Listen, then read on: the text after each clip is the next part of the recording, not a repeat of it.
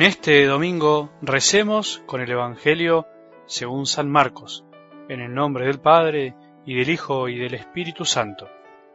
Jesús salió de allí y se dirigió a su pueblo, seguido de sus discípulos. Cuando llegó el sábado, comenzó a enseñar en la sinagoga, y la multitud que lo escuchaba estaba asombrada y decía, ¿De dónde saca todo esto? ¿Qué sabiduría es esa que le ha sido dada y esos grandes milagros que se realizan por sus manos?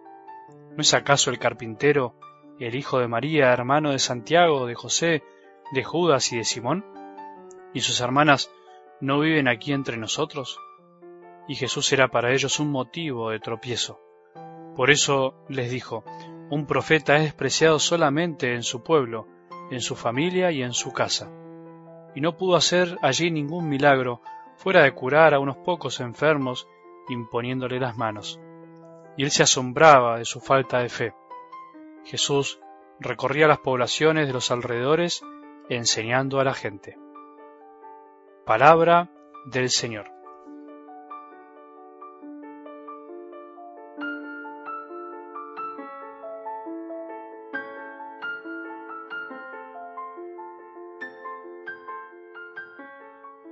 En este domingo, al contemplar esta escena en la que el mismo Jesús fue rechazado en su propia tierra, por su propia familia, aun cuando había hecho milagros, cosa que nos puede sorprender, me parece una buena oportunidad para que vos y yo, cada cristiano, cada discípulo, los que creemos, reconozcamos con humildad que la fe tiene en sí misma una gran dificultad, aunque parezca duro decirlo. Podríamos preguntarnos entonces, ¿qué significa tener fe o decir, por lo menos que la tenemos? A veces simplificamos mucho la cuestión de la fe, el decir que tenemos fe porque estamos acostumbrados a vivirlo y a expresarlo, aseguramos tener fe sin ahondar muchas veces en lo que significa, lo que implica, o incluso podemos no entender a aquellos que dicen no tener fe y decir ante ciertas situaciones cómo no pueden creer. ¿Cómo puede ser que aún viendo milagros algunos todavía no puedan creer? ¿Cómo es posible que tanta gente que decía incluso tener fe cercanos nuestros ahora ya no la tengan o la hayan perdido? ¿Cómo es posible que haya tantos cristianos que habiendo estado en la iglesia ahora no la quieren, la rechazan, son indiferentes, incluso la desprecian o la odien? Como creyentes y creyentes que pensamos, porque usamos la inteligencia que Dios nos dio, tenemos que reconocer que nuestra fe, este don tan grande, esencialmente tiene una gran dificultad. No es fácil confiar en lo que no vemos, o dicho de otro modo, confiar que por medio de lo que vemos, de lo poco que podemos ver, se nos puede manifestar lo que no vemos, lo invisible, lo espiritual, la presencia divina. Si no reconocemos esta verdad, estamos simplificando mucho la fe y en el fondo estamos menospreciando un don que es de Dios. Creer y responderle a Dios es un don que recibimos, la posibilidad de creer en alguien que está más allá de lo que vemos, la posibilidad de creer que en la sencillez de las cosas cotidianas podemos escuchar o encontrar a Dios, nuestro Padre, la posibilidad de creer que esa persona que caminó por Galilea hace dos mil años, ese hombre llamado Jesús era al mismo tiempo Dios que vino a estar presente entre nosotros. Es un don y no podemos olvidarlo. Es por eso que a muchos les cuesta creer. A vos y a mí nos cuesta creer. Tenemos momentos porque no se llega a la fe por evidencias o certezas científicas, aunque haya momentos que nos pueda ayudar el razonar y el pensar, porque el humano se puede transformar finalmente un obstáculo para lo divino, para aquel que no tiene fe o la tiene debilitada. Jesús vino a enseñarnos con su propia vida que Dios eligió un modo sencillo de hacerse presente en este mundo y lo sigue haciendo por medio de la Iglesia a través de cada ser humano, especialmente de aquellos que se abren a su gracia y amor. Algo del Evangelio de hoy dice que Jesús no pudo hacer ningún milagro allí. ¿Por qué no pudo? Si él podría haberlo hecho igual a pesar de todo, si él hubiese querido, los hubiese realizado a los milagros. ¿Sabes por qué no pudo? No pudo porque no había fe. Así dice la palabra. se asombraba de su falta de fe.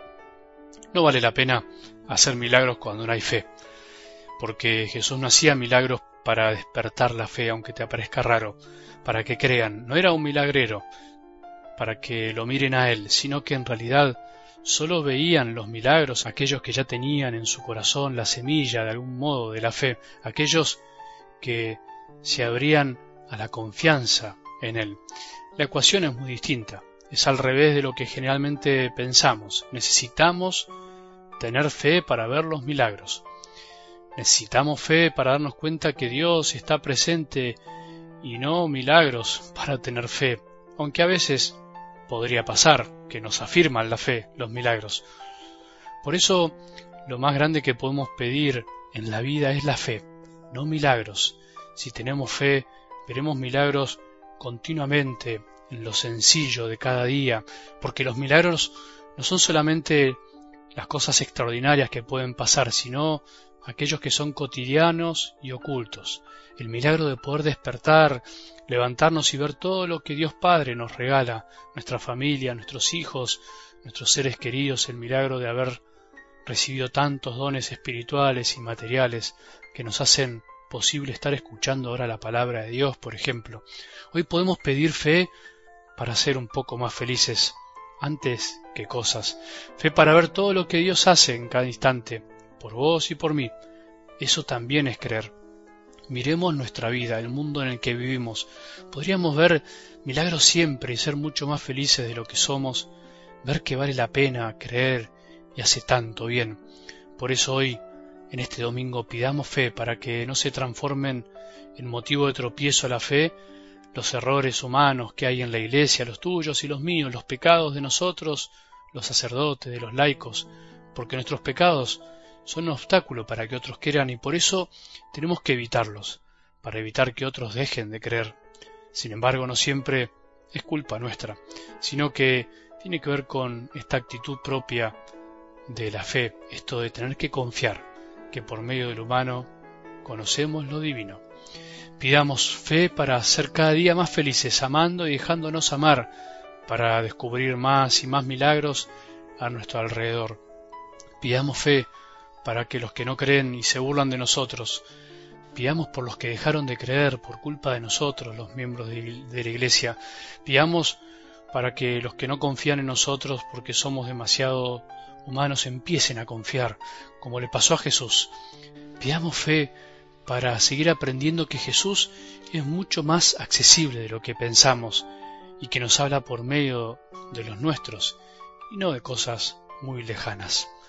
Que tengamos un buen domingo y que la bendición de Dios, que es Padre misericordioso, Hijo y Espíritu Santo, descienda sobre nuestros corazones y permanezca para siempre.